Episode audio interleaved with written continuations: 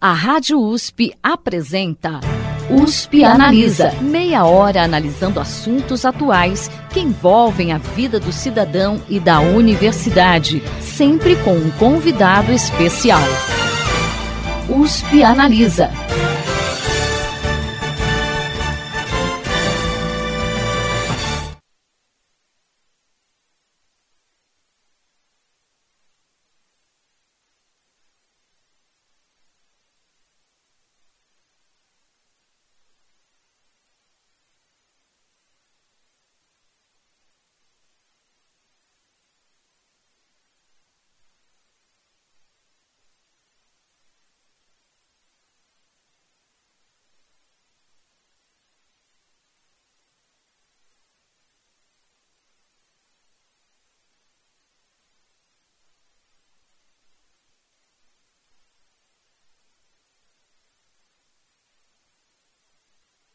Obrigado. Obrigado.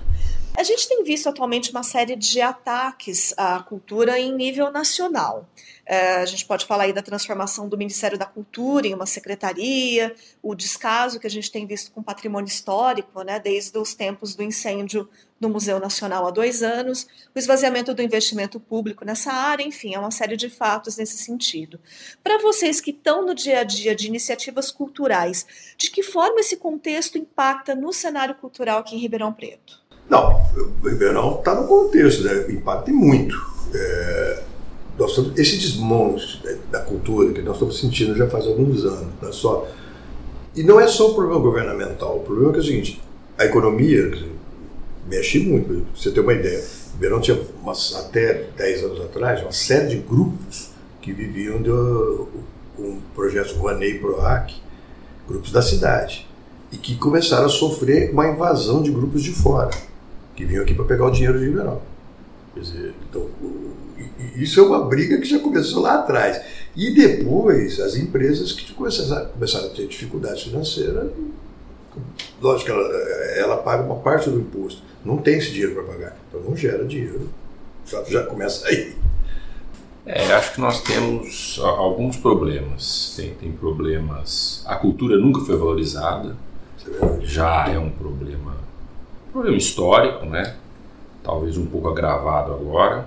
Nós temos um problema financeiro, né? Que, que tem a ver com o que o Cachaça falou. É, é, é, dadas as dificuldades uh, orçamentárias da área pública, naturalmente acaba a cultura tendo uma destinação cada vez menor. Esse é um outro aspecto. E é um aspecto cultural. Eu acho que que a população, né, a gente tem problemas educacionais gravíssimos, né, e os problemas educacionais, uma das consequências é que as, os jovens, as crianças e, e, jovens que depois se tornam adultos acabam também valorizando pouco a cultura. Um conjunto de aspectos leva a uma baixa importância da cultura na nossa sociedade. Eu acho que é uma coisa bem sistêmica, né? Claro, tem questões pontuais, tem governos que agem de, de outras formas, né? tem questões financeiras, mas eu acho que é uma coisa, são várias variáveis que impactam na, nessa questão. Diretamente aqui em Ribeirão Preto, vocês têm alguma coisa, têm uma sensibilidade maior para algum ponto por conta desse cenário? Acho Ribeirão, até pelo tamanho, até razoavelmente privilegiada no sentido de que, como tem uma população universitária muito grande, eu acho que ainda a gente consegue manter alguns equipamentos, algumas atividades, né? Ribeirão tem uma orquestra, Ribeirão tem um teatro que é muito usado, mais de um, claro. Uh, tem o Cine Clube Cauim, que eu sei que, que é uma iniciativa que acho que não tem outra parecida no Brasil, mas é um pouco, acho que graças, acho que Ribeirão até tem um pouco de sorte, seja pelas pessoas que moram aqui, seja talvez porque tem um pouco mais de recursos, é, é então eu acho que a gente até, dentro desse cenário muito ruim, a gente está um pouco melhor. Ribeirão tem uma coisa importante, uma coisa muito importante, muito diferenciada de todas as cidades. Ribeirão Preto, eu não sei, parece que foi o incêndio do Pedro II. Eu acho que foi uma coisa assim tão deu um impacto tão forte nos, nos artistas da cidade e que teve uma união muito grande. Na época eu me lembro assim, o nosso líder, nosso maior líder da, da cultura em Ribeirão era o Bassano Bacarini que veio da Itália, já era bem mais velho que o resto do pessoal, mas ele era uma criança, ele era um artista excelente, uma pessoa com muita cabeça aberta. Vacarini começou a juntar o pessoal. Então o tinha lá o seu cineclube, tinha o Agnus Artes com o Magno Gucci e Zé Maurício Canho, tinha, aqui na, na USP tinha o Popatapataia, tinha o Movimento Negro. Esses grupos que circulavam pela cidade, muitos músicos, né? É uma cidade musical, esse calorão maravilhoso, todos os bares abertos, tem muito músico. Foram juntando todo mundo com essa coisa de salvar o Pedro II. E aquilo ali foi, foi ficando. Eu, eu, me lembro que nós criamos uma associação que chamava Associação dos Artistas e Amigos da Arte. A, a, a, a a gente brincava, e o presidente era o Macarini, eu fui o vice-presidente, eu tinha vinte e poucos anos. É, o Magno era, era tesoureiro, todo esse pessoal, do, e juntando todo o movimento, todo o movimento negro, todo esse pessoal de, de bairro, periferia, que a, a, ideia era uma só, era salvar o Pedro II. E, e desse movimento foi uma coisa assim, nós juntamos e ficamos juntos, criando alguma coisa, e criamos uma festa em 94, maio de 94, que foi a Festa das Artes juntava todo esse pessoal para fazer uma manifestação. E era ali no Morro São Bento, que juntava teatro. Nós descobrimos que dava para passar pelo bosque, que ficava dentro da cidade. E foi uma festa de 24 horas, com mais, naquela época se levando mais de 50 mil pessoas. Foi uma coisa brilhante. Quase uma virada cultural. Foi né? uma virada cultural, mas sem, quer dizer, eu, eu, eu tenho secretários da cultura, ex-secretários da cultura estadual, que falam que a primeira virada cultural que teve no país foi a Festa das Artes para salvar o Pedro II. Isso juntou muito o pessoal de Ribeirão. Tanto é que, é, até um ano atrás, ou dois, Ribeirão Preto tinha o Cauim, o, o, o, o Ribeirão em Sena, o Minas que tem lá, o Minas está até hoje forte, que eram grupos que faziam teatro, cinema e música de graça. Isso não, você não vê em outra cidade. Eu ajudei a fundar o Cineclube em Campinas, ajudei a fundar dois cineclubes imensos em São Paulo, que era o Elétrico Oscarito, Ponto de Cultura em Campinas, que era imenso, e eles fecharam. Ribeirão continuou o Cauim, quer dizer, e essa união não foi à toa. Até hoje você encontra vários. 90% dos grupos de cultura vem daquela época. Mesmo assim, a banda Cauim, que agora é banda. É, é banda que foi Bandusp, agora é banda Mogiana, vieram desses movimentos.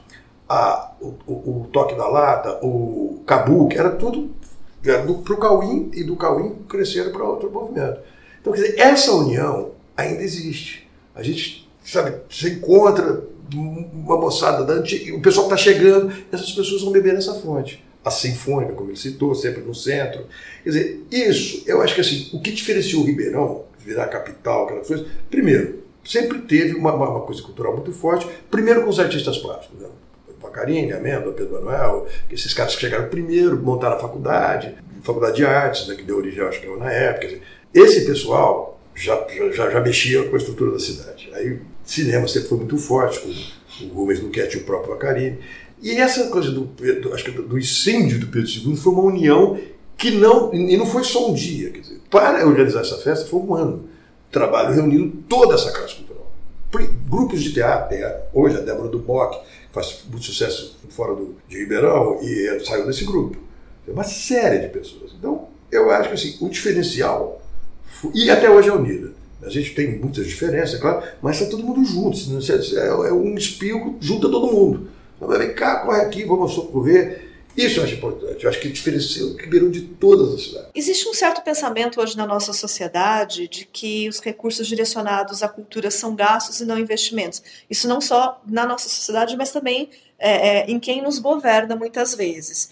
Vocês acreditam que se a gente tivesse uma maior compreensão e uma maior cobrança da sociedade em relação ao investimento em cultura, esse cenário seria diferente? Quer dizer, como que a gente leva essa consciência ao público? Eu acho que esse é um item muito importante e tem a ver com o que eu já falei. Eu acho que é uma questão até educacional, né? Como a gente tem um déficit educacional muito grande, né? problemas na educação básica, na educação pública, há uma baixa consciência. Certamente uma maior consciência levaria uma visão muito diferente da destinação e da necessidade de destinação de recursos para a cultura no Brasil, Ribeirão Preto, etc. Nós sentimos assim uma coisa, no Cauim nós chegamos a trabalhar até com 4 mil pessoas por dia. Nós estamos ali naquela sala, o Cauim tem 41 anos, nós estamos naquela sala onde foi o Cine Bristol há 16 anos, agora dia 13 de fevereiro, 16 anos que nós ali, aquele cinema foi considerado o cinema mais chique da cidade, depois ele virou uma igreja por sete anos e meio, ficou um ano e meio parado, e aí nós, um ano e oito meses parado, nós assumimos.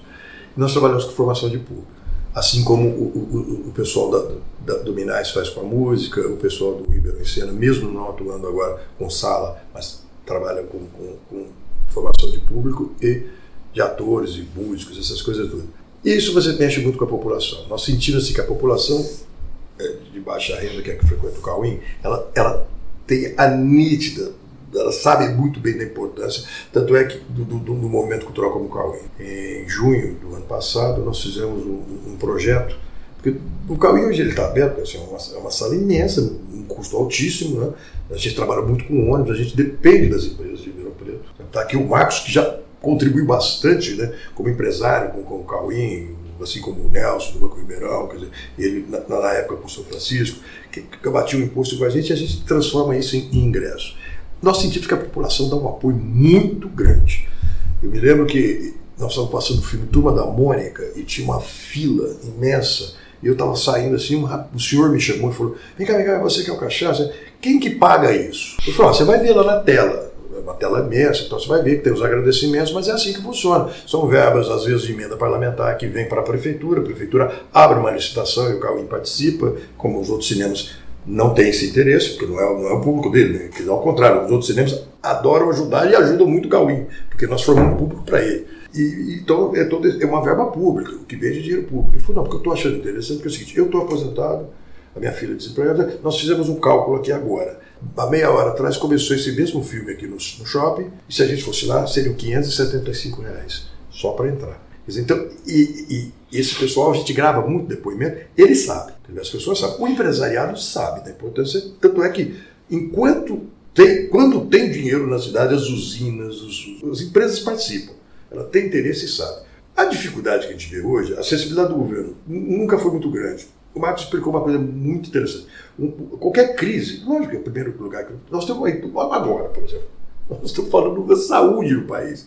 É uma coisa que preocupa muito. Quer dizer, é muito difícil você falar, não, vou fazer. O que eu acho que, que é uma análise errada. Eu acho que se tivesse. Nós trabalhamos muito, no caso do Cauim, com a educação. Né? Nós trabalhamos com a Secretaria da Educação, mais do que com a cultura, muito mais. Nós levamos escola ao cinema. Eu acho, nós fizemos agora um projeto com o Instituto Esfera, que to, 127, 147 debates um filme. Então, todo dia passava um filme, alguns filmes sobre educação para o consumo, educação para a saúde, que tinha, olha que loucura, isso há seis meses atrás, tinha uns filmes de como ensinar a lavar a mão, essas coisas todas, tinha um, um debate, uma, uma palestrinha, depois passava um filme, exemplo, a Turma da Mônica, que ele não, não dava para ele ver porque não tinha dinheiro para ir no outro cinema. Na primeira semana, os pais já começam a ligar. Olha, meu filho chegou daí falando uma coisa interessante, o que está havendo aí? Famílias humildes, quer saber o que está acontecendo com o filho. Filho, olha, eu fui lá, aprendi uma coisa assim. Quer dizer, a população, ela, ela, ela sente, ela sente mesmo, ela sabe quando você está fazendo uma coisa que é boa e quando você está fazendo uma coisa má também. Agora, não tem, não tem cultura sem verba. E verba está ficando difícil. Eu acho que a maioria dos hoje está fechando o grupo aí e que alguns tornam irreversível porque as pessoas estão indo embora do país. Com uma série de músicos, então nós perdemos, eu acho que não vamos recuperar mais uma série. É, a gente vê muito isso na ciência, né? A gente que está dentro da universidade, mas na cultura, então, também esse movimento se espalhou. O pessoal está indo embora para. Ah, sim, você imagina só um país que tem os músicos que nós temos, qualidade dos músicos que nós temos. O cara vai para o Japão, Marcos, não volta nunca mais. O primo desse do Marcos, que é um dos maiores atores do mundo, Chico Dias, está filmando em Portugal sem parar. Chico Dias filma mais em Portugal do que aqui. Lucélia Santos. Quer dizer, é o pessoal descobre esses talentos que nós temos e leva embora. Sabe? Infelizmente a gente perde, né? Marcos, você é atualmente presidente da Fundação Educandário, que desenvolve um trabalho mais voltado aí para a área social e educacional. A fundação tem atuado também no sentido de fomentar ações culturais em Ribeirão? Como tem sido isso? A fundação com a biblioteca, né? A fundação assumiu a biblioteca há cinco anos mais ou menos. O que era a biblioteca continuar antes e, e e fez um investimento importante no sentido de restaurar a casa, né, que foi do Dona Sinhá, construir um anexo. Então a gente inaugurou em fevereiro uma biblioteca com 1.500 metros quadrados, mais ou menos, 11 mil livros, 40 computadores. E eu acho que é uma contribuição relevante, né? Tá, o Cachaça fala do cineclube, de cinema, tem, tem a orquestra cuidando de música, erudita, enfim, tem uma série de iniciativas, o Minas, eu acho que é uma contribuição relevante, um complemento, né? A biblioteca eu acho que é um cumprimento bem interessante, dando acesso. Qual é o objetivo da fundação? É dar acesso a quem de outra forma não teria acesso à cultura, acesso à literatura, àquela população que de outra forma não teria. Então ele está tá, tá localizado no centro da cidade, né, num local de fácil acesso e no horário estendido, abre de sábado, domingo, feriado, então, eu acho que é uma contribuição relevante que a Fundação está fazendo para a disseminação da cultura. Um espaço totalmente gratuito. Para vocês terem uma ideia, nos, nos primeiros dias de funcionamento, né, durante o mês de fevereiro, a média foi maior, é, foi em torno de mil uh, uh, visitas por dia. Em fevereiro, pegaram emprestados lá 3.500 livros aproximadamente. Então, eu acho que nós estamos muito satisfeitos. Né?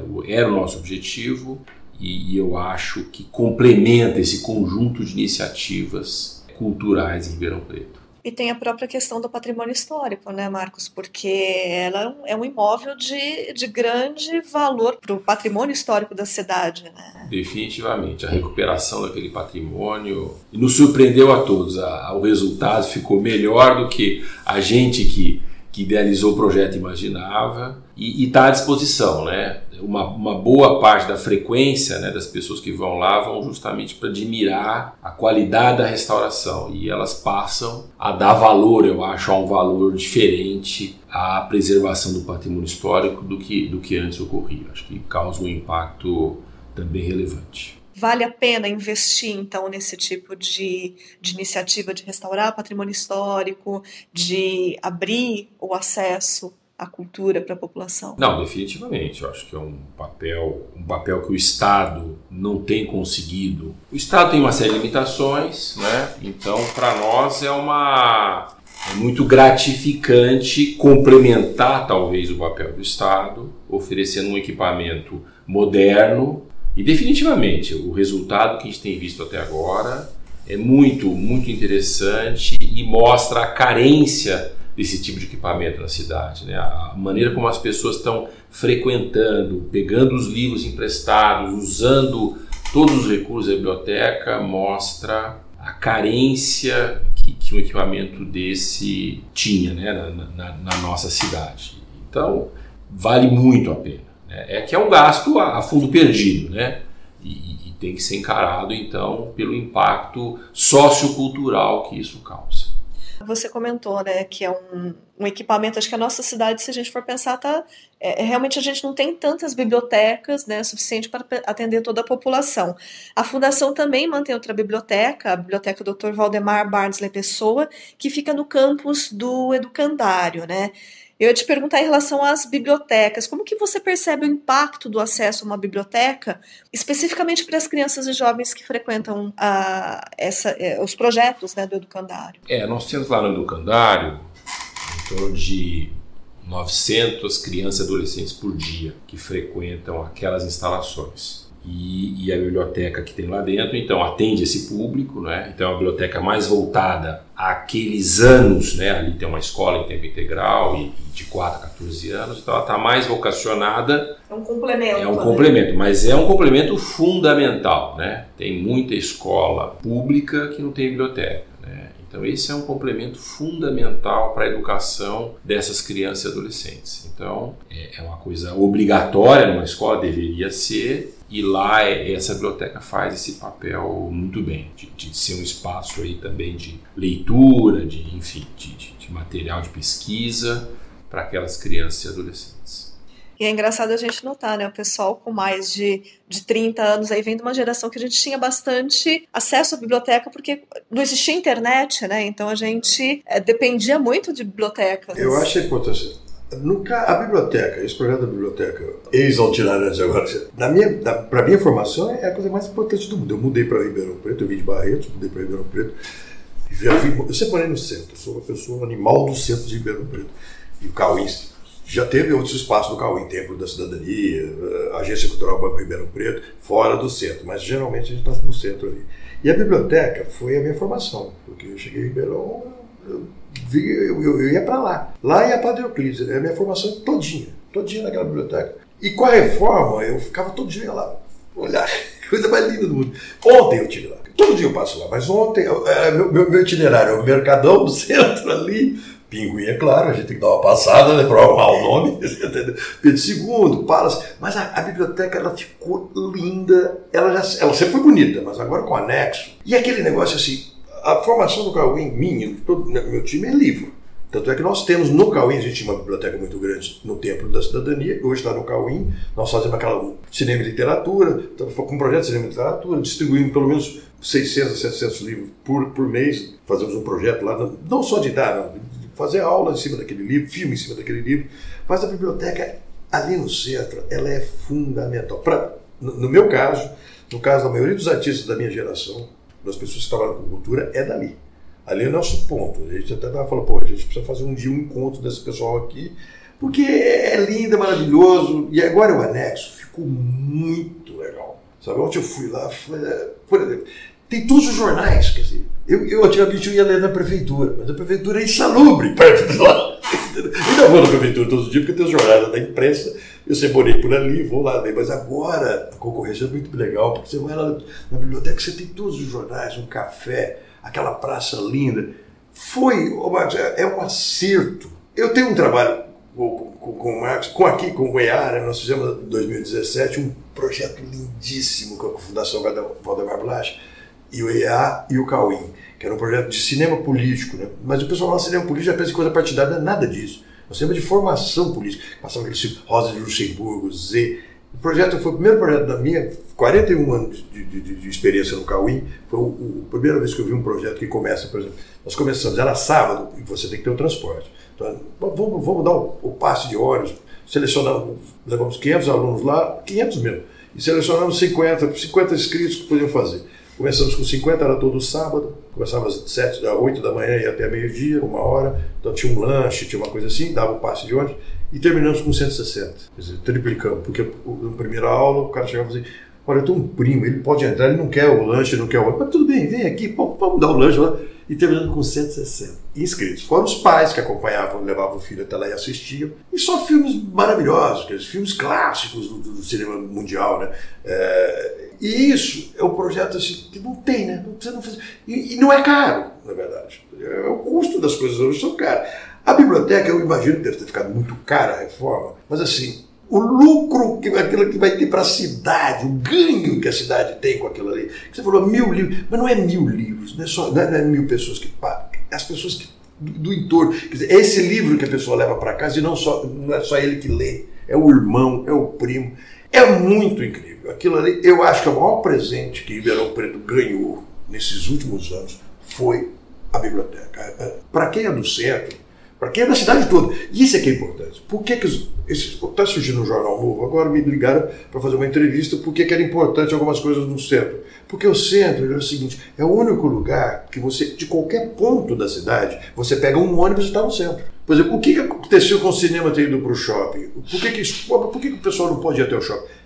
Encarece. Você tem que pegar um ônibus até o centro e um ônibus até o shopping. Às vezes até dois ônibus. E ainda então, que você tenha carro, às vezes você chega lá e tem que pagar o estacionamento. Então, aí ficou praticamente fica impraticável. Então, a biblioteca, eu acho que é o maior presente que Ribeirão Preto ganhou nesses últimos anos, sabe? E ali, né? Pedro II, que está ali restauradaço, Palace restauradaço, e a biblioteca. Perfeito. É, eu acho que ajuda também a essa, essa recuperação do centro. Né? Esse tem que ser um objetivo da administração pública, recuperar o centro da cidade. Né? Ele, é um, ele é um espaço que está ficando um pouco desocupado, cada vez mais desocupado. Ele tinha que ficar cada vez mais ocupado. E, e eu acho que também a, a biblioteca, que, que, faz esse conjunto com esses outros, com o teatro, com o Pinguim, com o Cauim, enfim, com o Sesc, tem escola. Grande Sesc, grande Sesc. É, eu acho que isso tudo com, tem que ajudar a compor um novo centro da cidade, né? Ser frequentado, ser habitado, né? As pessoas têm que começar a morar mais lá. E, então eu acho que a biblioteca também ajuda um pouco nessa, nessa recuperação do centro da cidade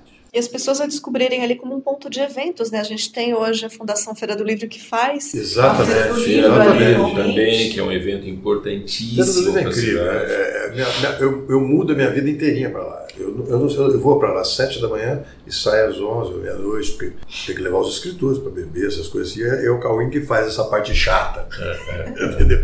Mas é, esse negócio da biblioteca ficar aberta no sábado, porque assim, o, o, problema do centro é que quando você fecha o comércio, aquilo ali morre. Quer dizer, aí tem o Cauim que não fecha. Todo dia está aberto. Aí a, a, o Pedro II. Agora a biblioteca, que é importantíssimo. Ontem, ontem, sábado, eu passei por lá, era umas 10 e meia da manhã. Aquela fila de gente chegando e fazendo ficha, quer dizer, Aqueles ali então estavam indo pela primeira vez. É, quem está fazendo ficha. Então, tá olha que delícia, quer dizer, e aquela fila, uma fila de gente entrando, criançada brincando, livro espalhado para tudo quanto é. Que é aquele negócio, não é aquela biblioteca de antigamente que você chegava, silêncio. Não, as pessoas já sabem que tem que fazer silêncio, né? ninguém sabe.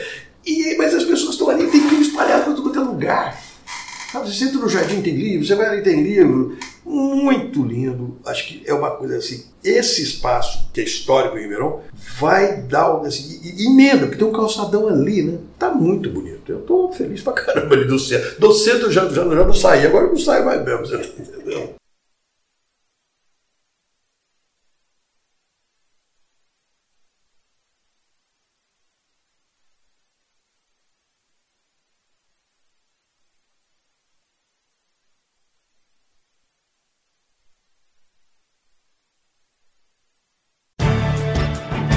Você ouviu USP Analisa, um programa da Rádio USP Ribeirão em parceria com o IEA, Instituto de Estudos Avançados, Polo Ribeirão Preto. Produção do Serviço de Comunicação Social da USP e do IEA.